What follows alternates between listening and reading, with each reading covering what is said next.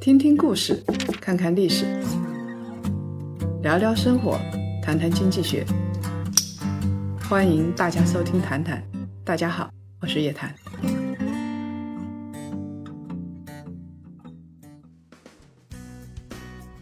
各位檀香，中午好，又到了我们的谈谈时间了。我们这一季的谈谈呢，也快要结束了。这一期我们来讲什么呢？先给大家讲一个故事。上个月啊，有一个朋友来求助，其实他也五十多岁了。他说他把养老的一百万的资金全部都投入了股市。我听到这儿已经觉得他很激进了，而且他还融资加了两百万，一共是三百万块的钱投入了股市。我听了差点晕倒。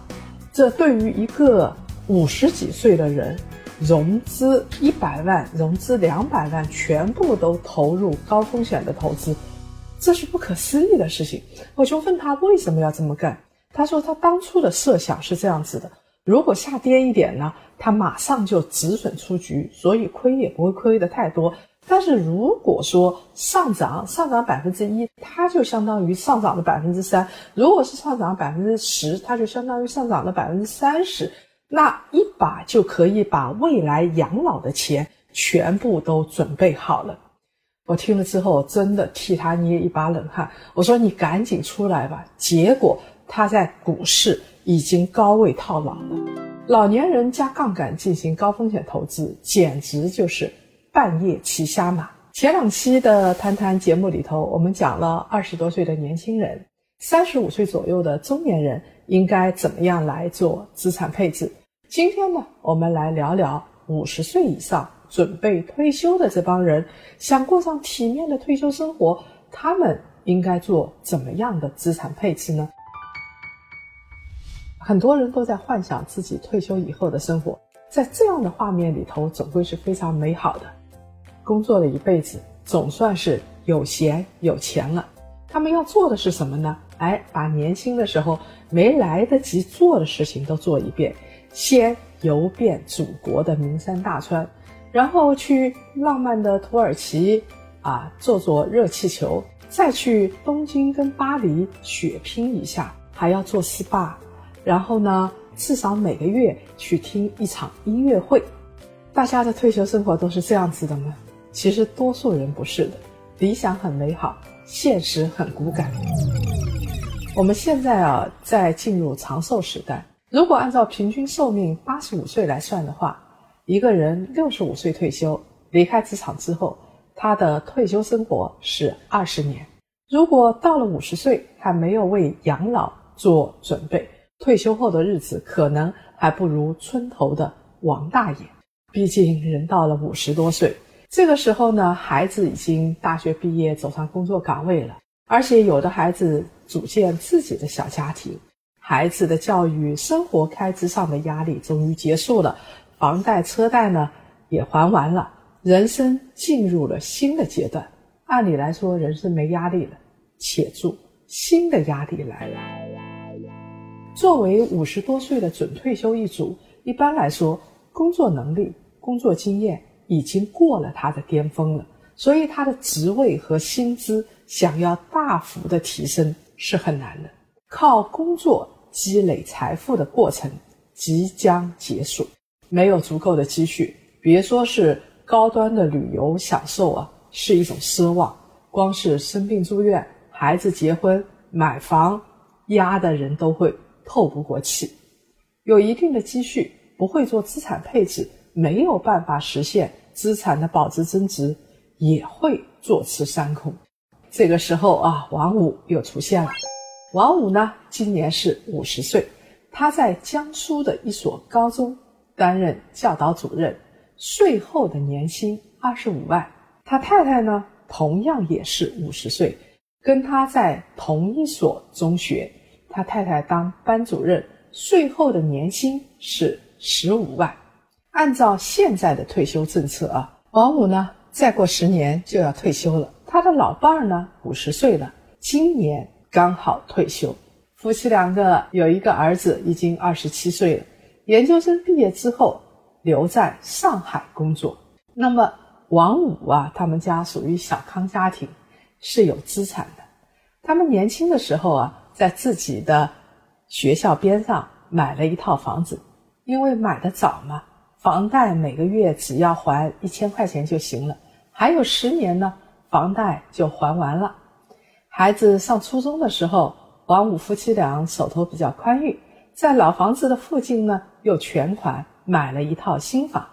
他们买这套新房是想等儿子长大了给儿子结婚用的。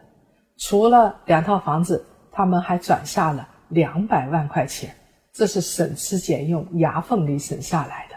王五手握家庭财政大权，在投资上，他觉得自己很有魄力，是一个敢冲锋陷阵的大将。王五觉得自己是有稳定的工作的，而且有比较高的退休金，投资大可以激进一些。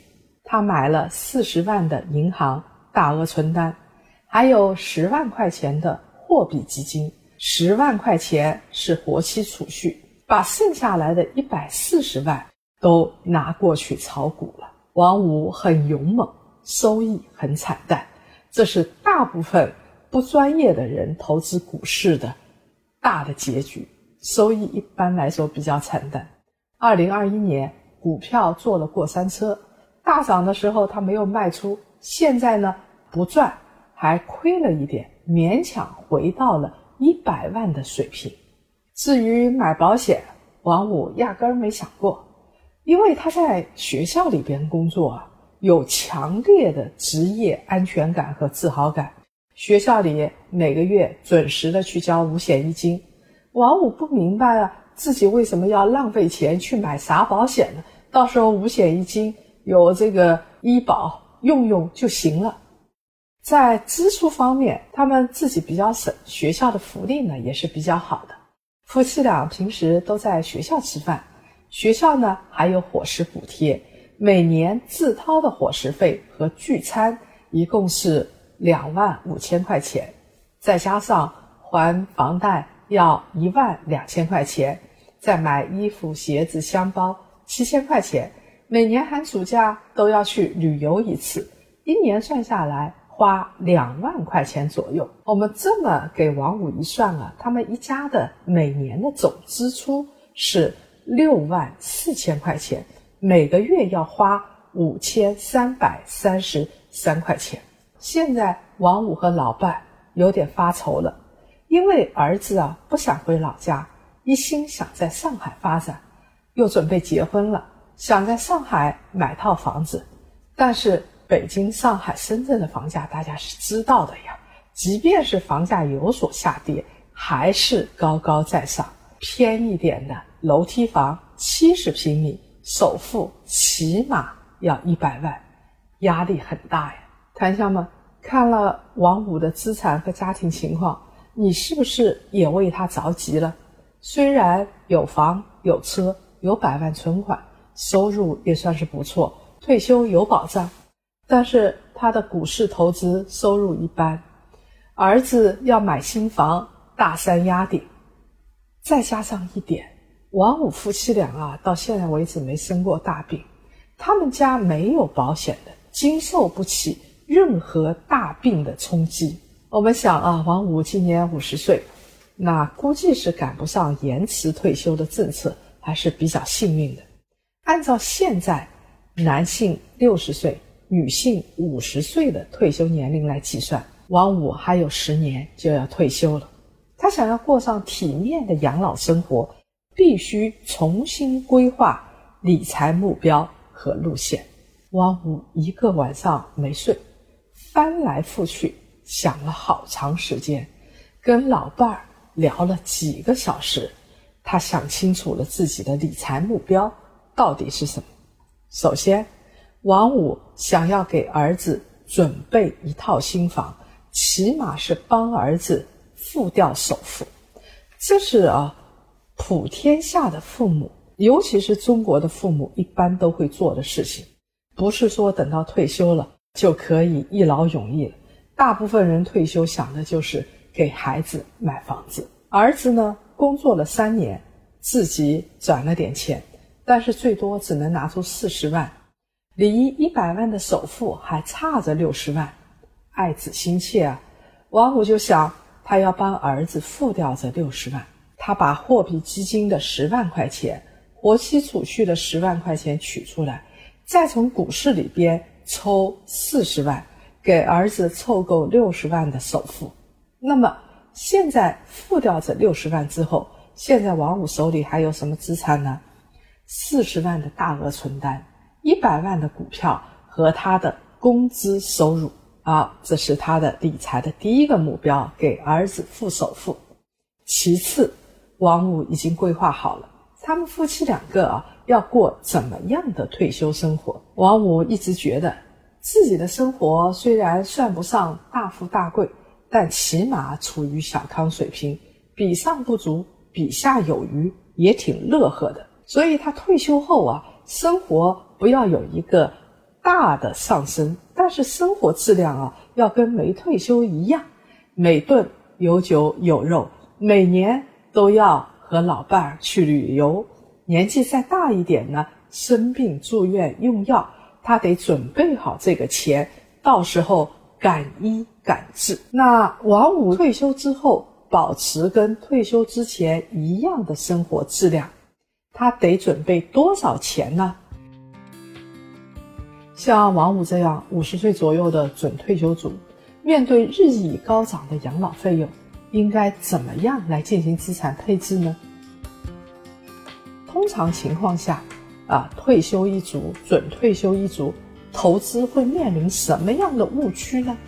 想要一探究竟的檀香，请移步到我们的谈谈视频版。